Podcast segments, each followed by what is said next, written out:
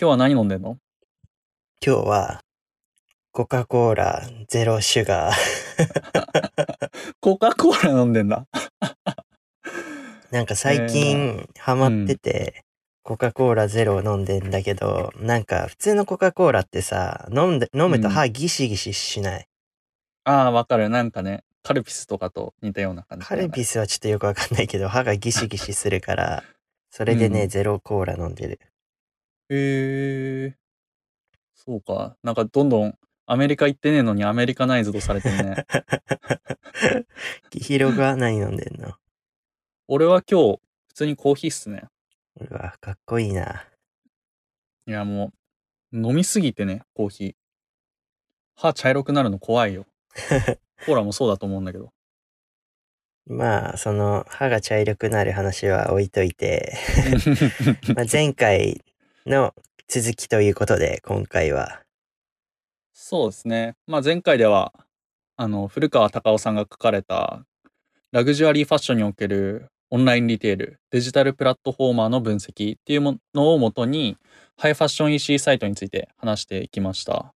で、今回のエピソードでは、自分たちが実際どんなファッション EC を使ってるのかっていうのを、まあ、すごくゆるゆると話していきたいと思います。前回の、その、古川隆夫さんが書かれた論文は、まあ主にね、ファーフェッチにフォーカスしたもので、まあ、どんなアイテムが売れてるのかとか、どんなブランドがアイテム数多いかみたいな話だったと思うんだけど、うん。きひろくんは普段、まあ、ファッション EC サイトよく見てると思うんだけど、どこら辺うんうんうん。をよく利用してますか？そうっすね。まあ、アプリとして入ってんのがめちゃめちゃいっぱいあって、うんうん。まあ、ファーフェッチももちろん見ますし、うんうん。ユークスとか、うんうん。エッセンス、うんあとマッチズファッションとか、うん。あとは結構最近ストリートもちょっと見たいなって思ってるんで、HBX? うんうん。なんて読むのかな？わかんないけど。あとはストック X とかうん見てますね。うん。もう、ほぼ網羅。そうだね。基本的には網羅してる感があるけど。まあ多分、有名どころでいくと、ファーフェッチ、ユークス、まあ、エッセンスはまあ、有名か。まあまあまあ、結構使ってる人はいるから。まあなんか、服好きの方だと多分、好きなアイテムここ3つくらいで探して一番安いとこで買うみたいな、んんんそういうのが多いと思うんだけそうねど。うんうん。結局あの、カゴまで入れて、うんあのセールとか割引した状態の値段を見て3つ決めるみたいなうんね、うんうん。感じだと思う。え、ヒデトは？どんな EC、EC アプリ入れてる？アプリはね、あもうそれこそ一緒で、ファーフェッチ、うんユークス、マッチーズ、エッセンス、その HBX も入ってるし、うんまあ、あとはもう、有名なバイマ。ああ、バイマね。ええ俺も入れてるわ。で、うんうんあとはその、ギルトとかね。そうだね。ギルトとかは結構ビジネス的にも面白いよね。うんうん。ブランドが、まあ安売りしちゃうとブランドイメージ損なうんだけど、まあその在庫っていうのを何とかして消化しないといけない。まあ焼却処分っていうのもできるんだけど、まああ原価とかもかかってるからある程度お金にしなきゃいけないっていうところで、まあギルトが買い取って写真とか改めて綺麗に撮り直して、まあ一定時間の期間だけ商品を掲載してブランドの価値っていうのを落とさないように売っていくっていうようなサイトですね、ギルトは。そうだね。だからなんか、すっごい安い時あるよね。すっごい安いね。なんか元値3分の1くらい安い時あるよね、本当に。で、結構ハイブランドとかもあるし、それこそそうねマッキントッシュ、マルジェラのコラボしたトレンチコートとかもあるし。うんうん。結構レアアイテムとかも転がってたりするので。うんうん。で、毎晩9時かな、うん、?9 時にね、通知が飛んできて、セールやるよみたいなこと言ってくれて、なんかちょっとお楽しみ要素もありつつっていうところでうんうんうん面白いですね、サイト的に。で、なんていうんだろう。裏技的な感じ、ままあみんな知ってると思うんだけど、ブランドをね、お気に入り登録しておくと、10分早く通知が飛んでくるんで、欲しいブランド、目つけてるブランドがあれば、お気に入り登録しとくのがおすすめです。で、黄色くんは実際になんか、そういうファッション EC でなんかり、なんか買ったりした？ああ、そうね。結構買ってますね。あの、でもファーフェッチとかは買ったことはない。あの、スタイリングとかアイテムとかの参考にはするんだけど、うんうん。実際に買ったことはないかな。うんうん。で、やっぱり安いのがさ、ユークスとかさ、うんうん。エッセンス。だからそっちでどうしても買っちゃうかな。例えば、ユークスだったら、あの、アクセルアリガートのクリーン90のスニーカー、白いやつうん。はユークスで買ったし、あと、エッセンスでは、ちょうどこの間、カーゴパンツ、うんうんうん。うん、買いました。結構半額ぐらいになってたのかな。3万ぐらいのやつが1万5千円ぐらいになってたんで、すぐ買っちゃいましたね。確かに、その値段のとこだけ見ると、ユークスとか、エッセンスの方が安いよね、ファーフェッチより。うんうん。で、ファーフェッチだと、結構日本の定価の価格で売られてるものとかも結構多いじゃん。そうだね。だから、まあ、その、安さを求めるなら、ユークスかエッセンスがいいのかもしれませんね。うんうんうん。まあでも、ファーフェッチもね、あれだよね。セールとかやってる時あるから、うんそういうところを狙うと、割と安かったりもするよね。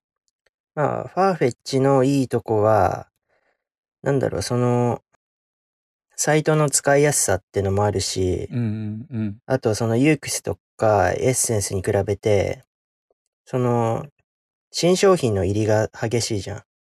ああ、確かに。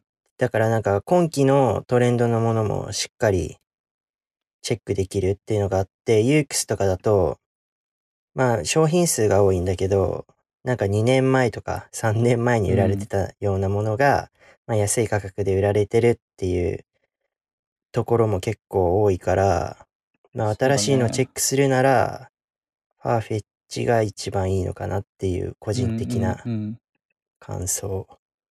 そうだね。確かにその通りだわ。で、ヒデトは実際、どこで買うのが多い？うーん、ファーフェッチが多いのかな。マルジェラとかは買ったりしてたけど、ファーフェッチで。結構安くなってたりしてたから。うん。まあけど、ユークスね、なんか、あそこさ、安いんだけどさ、うん。頼むとさ、たまになんか、ちょっと、あまり品質がよろしくないものが届く時があるのよ。たまにね。へえ、そうなんだ。そうそうそう。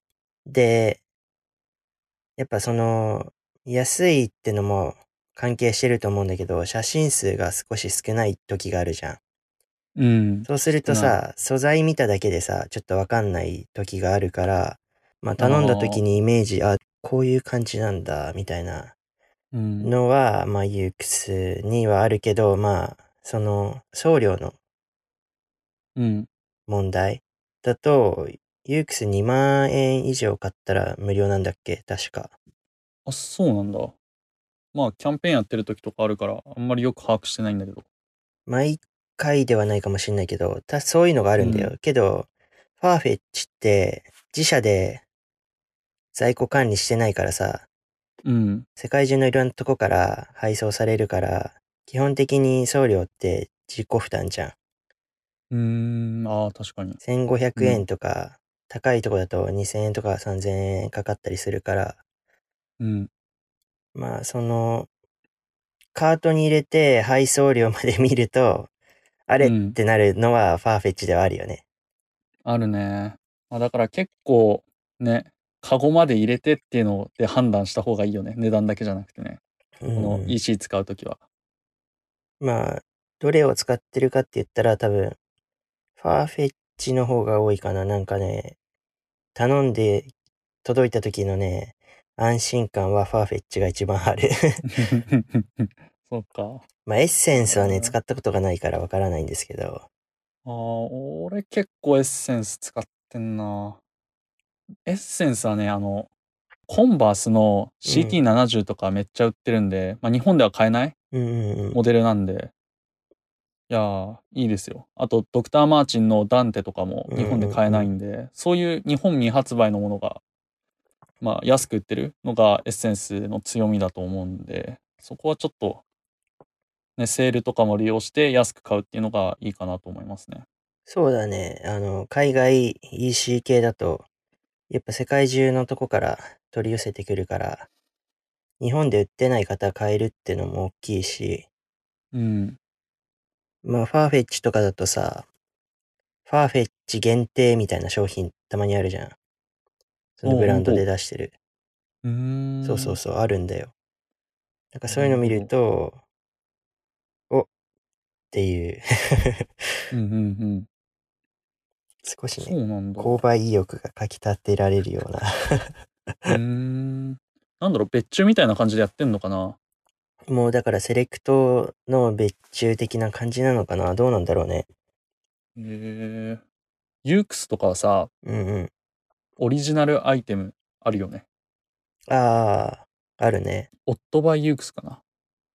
購買データって持ってるわけじゃん。EC だから。うんうんうん。だからどういうものが今売れてて、まあどういう人が買ってるっていうの、大体需要の予測っていうのがつくので、まさに自分たちの好みドンピシャの商品っていうのが、まあ、作られることがあるよね。ああ、うん。そっか、そのデータを集められるからね。そうそうそう。実際買ってみたことはある？なんかその、ユークス見てるとさ、あるんじゃん。で、うん結構価格帯も安くて、うん。写真見た感じだと、まあ結構良さそうなものもあるんだけど、そうそうそうちそう。ょっとさ、冒険じゃん。そうなんだよ。だから実際は変えてないんだよね。ちょっと冒険？どうなんだろうね。もうちょっとね、画像が欲しいよね。どうせだったらね。うんうんなんかローファー系とかさ、かっこいいの、うんかっこいいなっていうのがあったりするんだけど、うん。うん。いまいち、その、頼むまでに至れない。わかる、本当に。ちょっとね、一歩踏み出せない感があるよね。うん。ぜひね、この、ポッドキャスト聞かれてる方、ちょっと買ったことある人いいたら、ちょっとコメントか何かくださると 嬉しいです。うんうんうん。それいいね。うん。みんな聞きたいと思う。逆にね、あの、皆さんが使ってるお気に入りのサイト、今ご紹介した中でないものとか、何かあれば、そういうのもコメントしていただけるとね、うんうん。こちら楽しいね、側もなんか。勉強になりますんで。うん。で、なんだろう。ZOZO の話する ?ZOZO 使ってる？想像はね、使わないかな。使わないか。うん、なんか、2回くらい買ったことあるよ。うんうんうん。ゲスのさ、パーカーがさ、一時期流行ってたの知ってる？いや、知らん知らん。でも大学生ゲス着てるよね、よく。うん、三角のマークの。うんうん。あのなんかパーカーとかスウェットがちょっと流行ってる時期があって、うん。で、なんかその時ね、パーカーとかをあんま持ってなかったのよ。うん。で、それでなんかちょっと家少し出かける時に、まあ来たらいいなと思って、その頼んだんですよ。うんうんで、。それで届いたら S サイズ頼んだんだけど、めっちゃくちゃでかいのが届いて。で、なんかやたら値段が高かったの。1万7500円くらいのやつで。うんうんうん。ゲスにしては高いなって思いながら、とりあえず頼んで、届いたのを着てみたら、なんかオーバーサイズの、どっかが別注したかなんかのやつで、すっげえでかい、あの、ぶっかぶかのやつ持ってる。ベトモンみたいな。あー、じゃあもうそれ着て、あれだね。ドン・キホーテに繰り出すってやつだね。うんうん。ドンキホーテ繰り出したことありますよ、実際に。やだ、キティちゃんのサンダルとか履かないでよ。ゴリッゴリのギャルの友達と、一回だけドンキホーテ行ったことある。やだなマジか。俺もう出禁してるもん、自主的に。ドン・キホーテとか。怖すぎて、ヤンキーが。まあ、夜ね、あそこよく、あの、パトカーが止まってるんで。うんうんうん。そうか。ZOZO ね。俺も買ったことあって、あの、シューズ？うんうん。あの、セルジオ・タッキーニっていうやつ。まあ今は取り扱ってないんだけど、まあ一時期取り扱ってた時あって、それめっちゃ安く売ってて、それ買って、で、あとはオリジナルアイテムうん。買いましたね。ZOZO マルチサイズってやつで、自分の身長と体重打ち込んで、それにぴったりの、まあ、ものが届くっていうやつ。で、デニム買ったんですけど、結構調子良い。990円とかで買えた。だから、ZOZO のデニムはなんかいいってき聞いてたけど、やっぱりいいんだ。うんうん。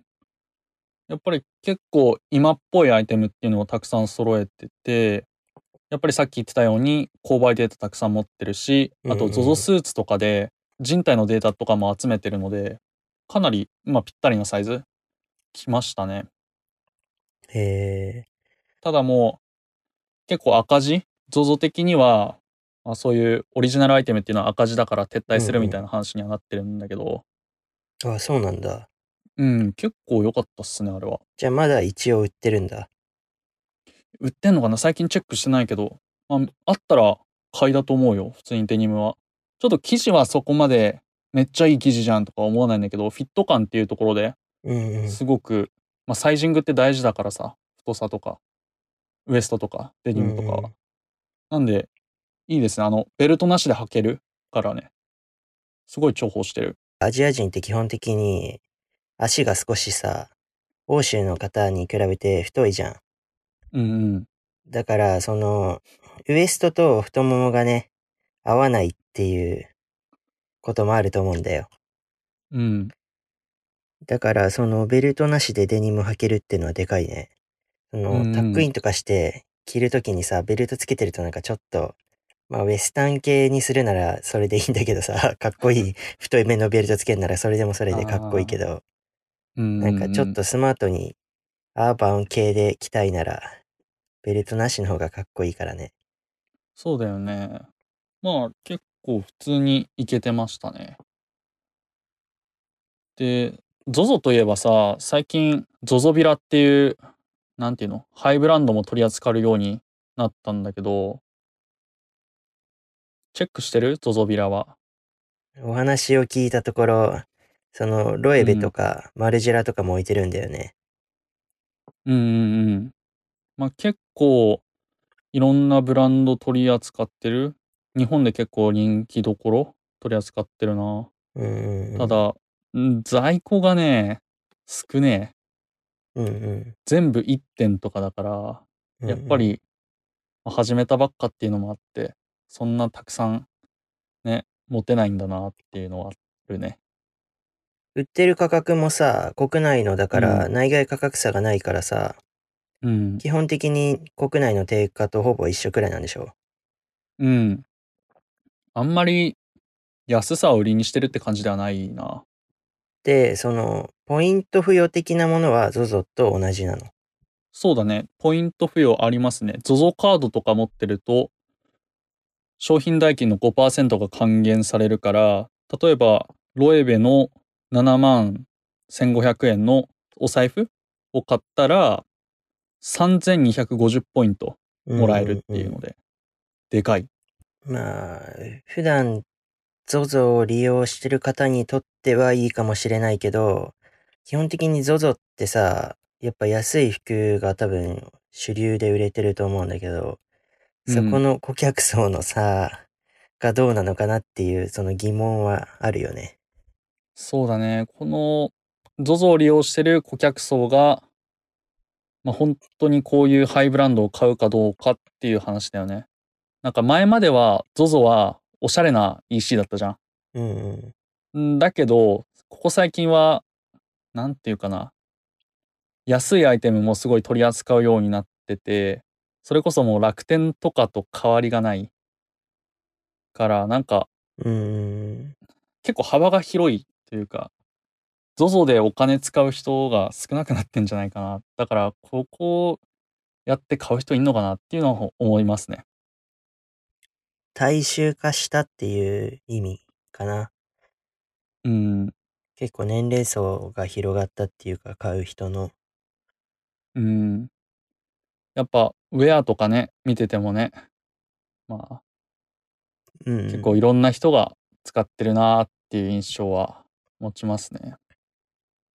あとね、うん。この ZOZO ビラのコンセプトとしてさ、うん結構ブランド自体のそのイメージを崩さないような感じで一個ずつブランド独自のなんていうのセクションページを持ってるっていう感じなのよ。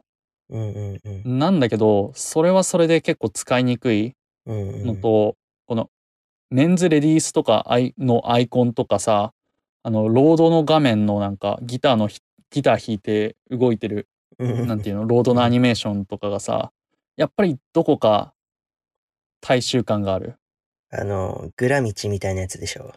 そうそうそうそう だからなんかそうだなブランドのイメージを損なわないかって言ったらどうなんだろうっていう疑問符がつくのとまあファーフェッチと比べちゃったらまあブランドのイメージっていうのはうん多少落ちるんじゃないかなっていうのは思思いますね。。何より使いにくいしね。あ、じゃあ、その、それぞれの特色をまとめると、まあ、ファーフェッチは、まあ、新商品が多いのと、使いやすさ。で、エッセンス、ユークス、マッチーズは、まあ、安さ。うん。そこら辺が特色になるのかな、じゃあ、やっぱり。そうだね。あと加えるとしたら、ファーフェッチはスタイリングアイデアっていうのがめちゃめちゃかっこいい。うんうんうんうん。すげえ参考にできる。あとは、マッチズファッションとかは、ポイント制度っていうか、何ランク何ランクみたいな感じがあって、それがまあ楽しいっていうのと、あと、独自で出してるウェブマガジンみたいなのもあるんで、それも結構参考になる。ファーフェッチも年間の利用ごとにブロンズとかシルバーとかゴールドとあともう一つなんだっけプラチナみたいなのがあるよね。うーん。で、そのランクごとに特典があって先行のセールとかなんか送料ファーフェッチ負担になったりなんかそういう特典もファーフェッチにはあった気がする。へえ、そうか。うんうん。なんかそういう EC でさ、そういうプラチナとか行く人ってどういう人なんだろうね。うーん。お金は持ってるわけでしょ？うんうん。買えるってことは。うん。だけど店舗には行かないで、あえて EC で買うっていう。この方欲しいんだけど日本にないとか。ああ。で、あの、高価格帯の、まあ、アウターとかだとさ、3桁いくようなやつもあるから、うん。それこそ、ね、口練りとか買ってるんじゃない？そっか。で、まあ、こんな感じで、二人は使ってますよっていうことで、なんうんか最近使ってて、皆様におすすめしたらいいかなっていうようなアイテムは何かありましたかね？うーん。まあ、あの、今一番僕が欲しいというか、いいなと思ったアイテムがあって、それがですね、ルメールのレイヤードポロシャツっていうやつで、これのブラウンですね。がイメージ的にはポロシャツの上に、まあ V ネックのカーディガンを着てるようなタイプで、色は、これブラウンっぽい感じだよね。うん。ライトブラウンみたいな感じかな。そうだね。結構チョコレートみたいな色で結構明るめ、なんだろう。なんでいいかっていうと、春とかだと、レイヤード、うんうん、うん。まあ、ニット1枚で着てもちょっと寂しいし、かといってシャツ着てニット着ると暑いじゃないですか。うんうん、なんでこういう風に元からドッキングされてるものっていうのがまあ快適でいいかなって思った。ちょっと大人っぽいしね、レイヤードなんだけど。そうだね。なんかうん中に、下にシャツ着たりするとさ、うん、動くとき結構ゴワゴワするから、そうそうそう。で、タックインとかするとさ、結構腰回り分厚くなっちゃうじゃん。このレイヤードした状態で。うんうんうんそれがちょっと嫌で、まあこういうのもありなんじゃないかなと思って。素材がさ、ニットだよね。うん多分これ、メリノとかだよね。メリノウールとかだよね。メリノとアクリルのう5050。ん。なんで河川も入ってる。どうなんだろうね。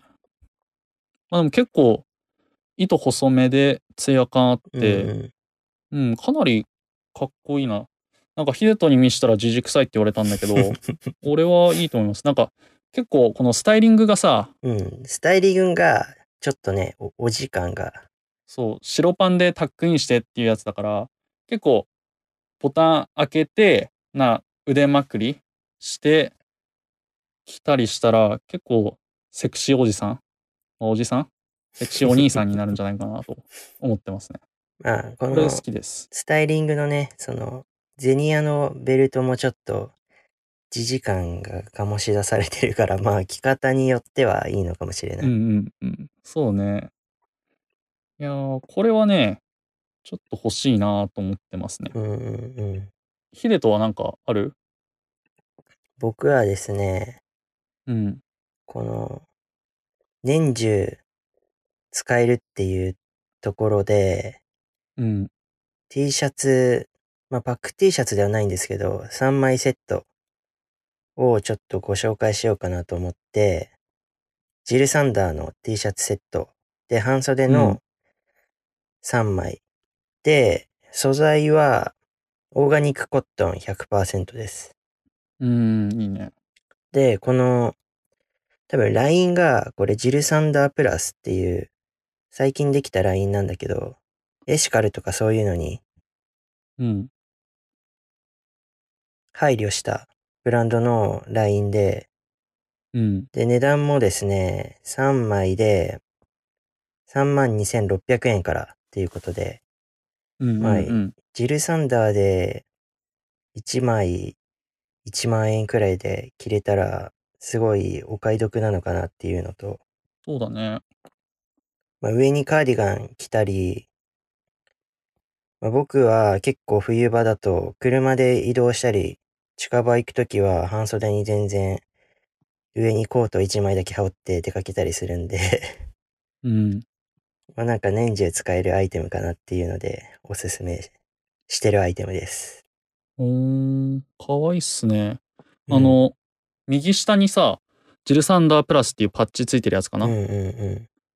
これが、まあ、アクセントっていうか、ね、あジルサンダーちゃんと着てんだなっていうのと、うんうん結構、クルーネックで詰まり気味だからさ、うんうんうん。今っぽいというか、そうだね。今はどうなんだろうね。うん。V ネックではないからさ、今。で、モックネックとかの T シャツも流行ってんじゃん。うんうんうん。だからそういうトレンドもあって、すごくいいアイテムだと思いますね。本当はですね、うん。プラダの3枚パック T シャツをご紹介したかったんですけど、ああ、それは本当にちょっとモックになってるんですよ。うん、まあ、うん。クルーネックっていう表記だったんですけど、まあちょっとモックっぽくて、うん。でまあ少し生地感は薄いんですけど、まあ、僕よくそれ買ってきてたんですけど、うん久しぶりにこのね、値段を見たら7万3000円っていう、なんかめちゃくちゃ値上がりをしてて、うんうん僕買った時確か3枚で3万8000円とかだったんですよ。うん。えー、めっちゃ安いじゃん。だから、な、な、なんでこんなに上がったんだろうっていう、まあ、生地感が変わったのかもしれないけど、まあそれ実際実物見ないとわかんないんだけど、うん。このジルサンダーの今回ご紹介したやつは、ちょっとリラックスフィットで、まあなんかうん今のジルサンダーっていう感じがあるかな。うんうんうん。いいっすね。スリーブもさ、ちょっと短くてさ、ちょっとこう、わざとこう上げてるような感じうんうんうの、ん。なんていうの、着方っていうので、ちょっとさ、袖うん口折ってもさ、可愛いよね。これ感じだと。一枚で着ても、まあなんかいいシルエットだなって思いますけど、僕は。うんうんうんまあこれはなんかほんと年中使えていいんじゃないかなっていう。いやふうに思いー、ます可愛いっすね、これは。しかも値段もいいね。うんうん。いや、プラダのパックティー、ヒデトに激推しされてて、うんうん買おっかなーみたいな、ずっとなんか、うじうじしてたらうん。う、ん。値段めっちゃ高いみたいな。いや、辛い。ちょっとやっぱり安い時に買うべきでした。うーん。そうね。で、そうそうそうそう。今、パーフェッチ見てたらさ、うん。このさっき言ってたモックネックのオーバーサイズ気味の T シャツ？うん。まあ、5分袖ぐらいかなの T シャツがあって、これめっちゃ可愛いな。ホワイトだと1万3000円か。うんうん、うん。クソ安い。ブラックだと2万円ぐらいするんだけど、うんうん、これもかなりいいですね。これいいね。けど、まあ個人的には、ブラック推しかな。うんうんうん。確かになんか白シャツで1万円でこの制汗スプレーつけて茶色くなっていくのを見るのが辛いので、やっぱブラックかな。けど、そんなに暑いとこ行く？夏、最近。いや、行かないけど、うん。そうか。まあなんか、夏ね、全然制汗剤とかつけなくなったな。なんか部活とかやってる時はつけてたけど。あー俺、うん。なんていうの？代謝が高いからすげえ熱くなって汗かくから、ああ。あ制の、汗スプレー必須なんだよね。あれだよね。きひろくんは、いあの、結構真冬でも大学で半袖着てくるんですよ。ちょっと気違いなんで。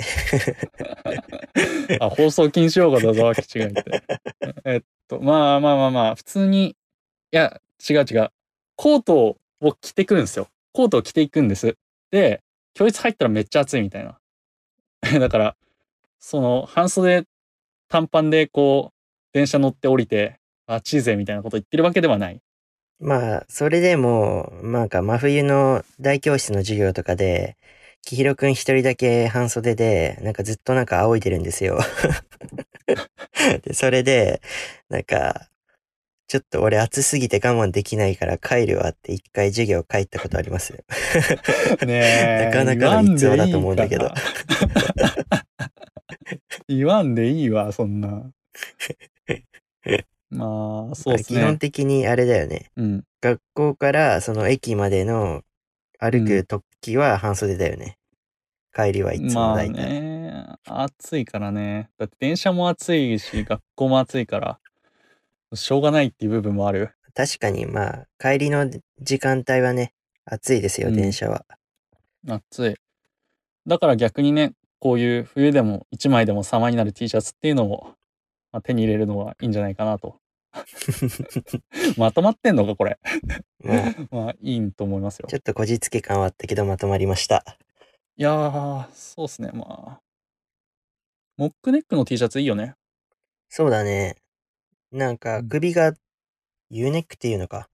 うん結構下まで深く入ってるの。で、うんなんかカーディガンとか着た時に、なんかちょっと合わないんだけど、うんうんうん。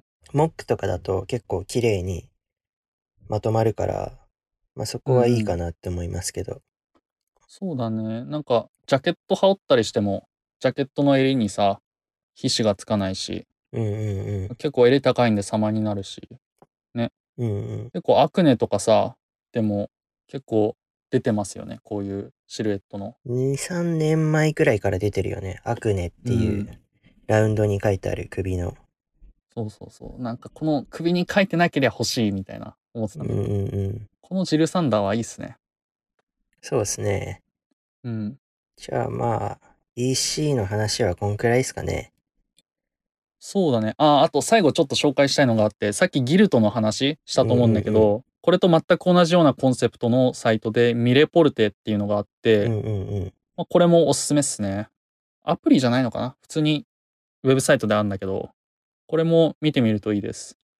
たまにめちゃめちゃ安かったりするんで。じゃあ、今回も、ゆる会ということで、何かおすすめのファッションコンテンツがあれば、一つずつご紹介していきますか？そうっすね。じゃあ僕からいこうかな。うん。えっと、今回おすすめするのは、あの、YouTuber でティム・デザントっていう方ですね。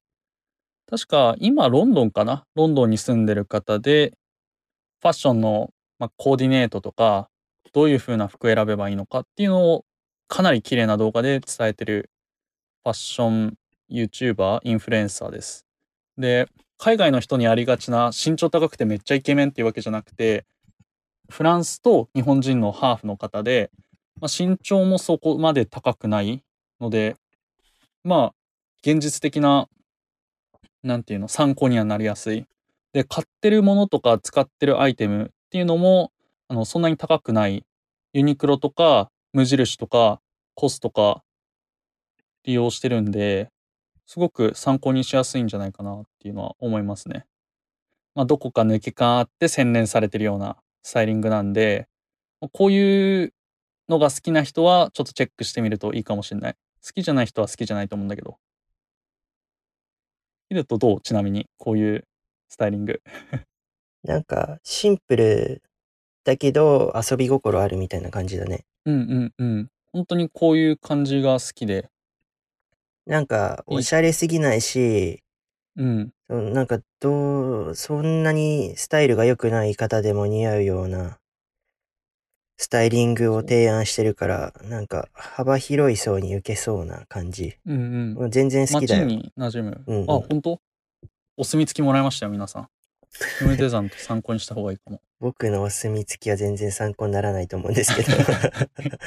いや、みんなね、あの、声だけ聞いてるからわかんないと思うけど、クソおしゃれだから、ヒデと。全然そんなことない。やめて。お墨付きいただきましたよ。で、そうね。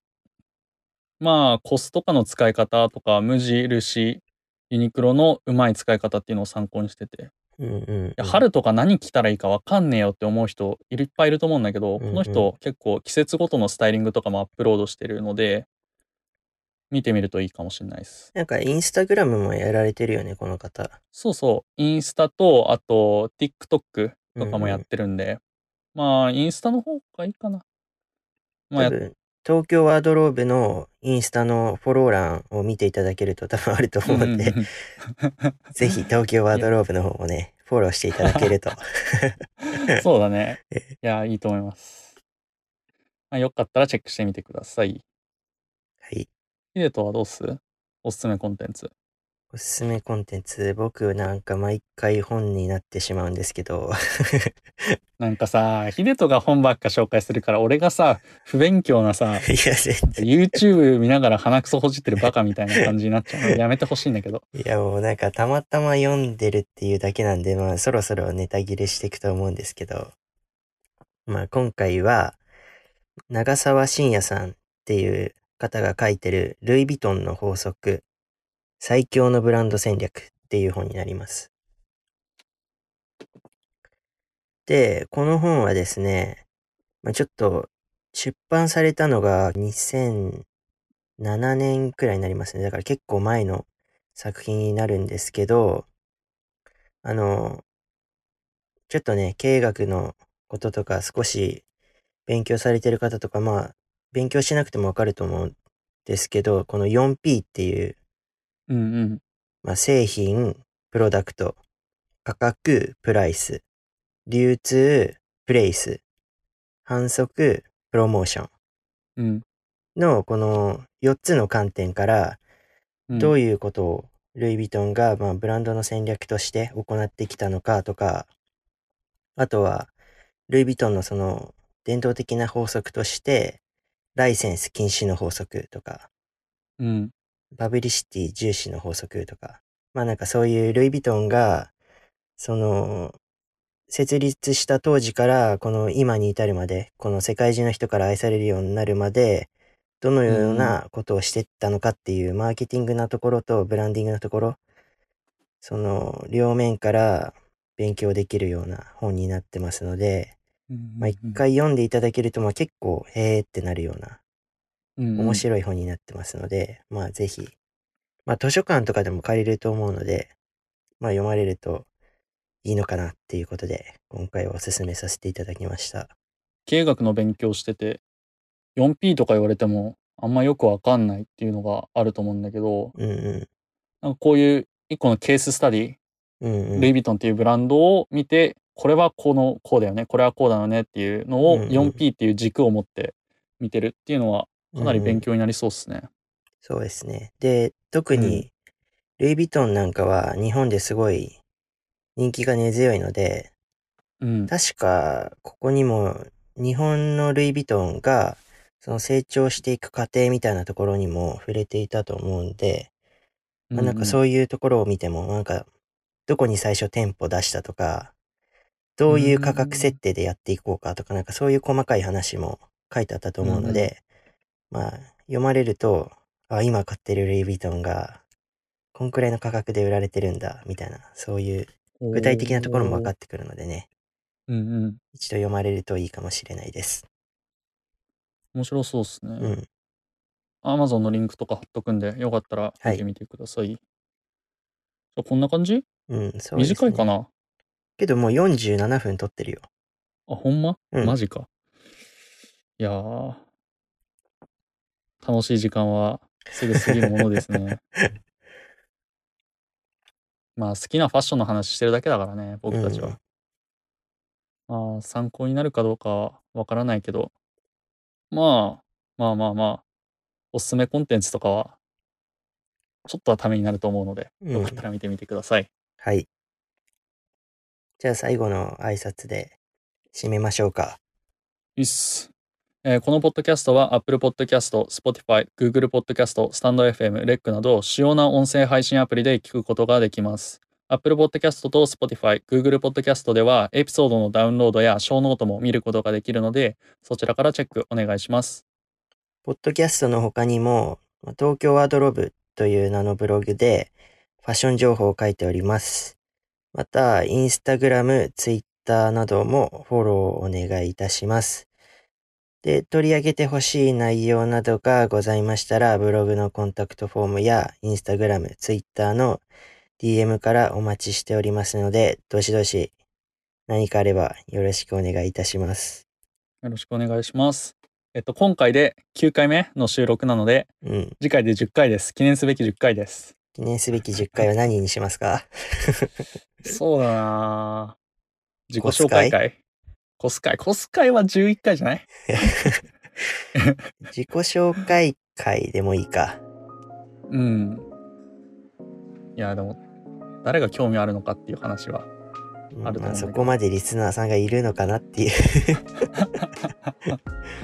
まあまあままあ、おまあおいおい考えておきましょう。まあ、10あ。回は何か。特別なことをやりますか、じゃあ、せっかくなんで。そうですね。もう、ファッションの話全くしないっていうのもありかなっていう。か、もう、あの、ゲストを呼んでみるとか。ああ、いいっすね。うん。いいっすね。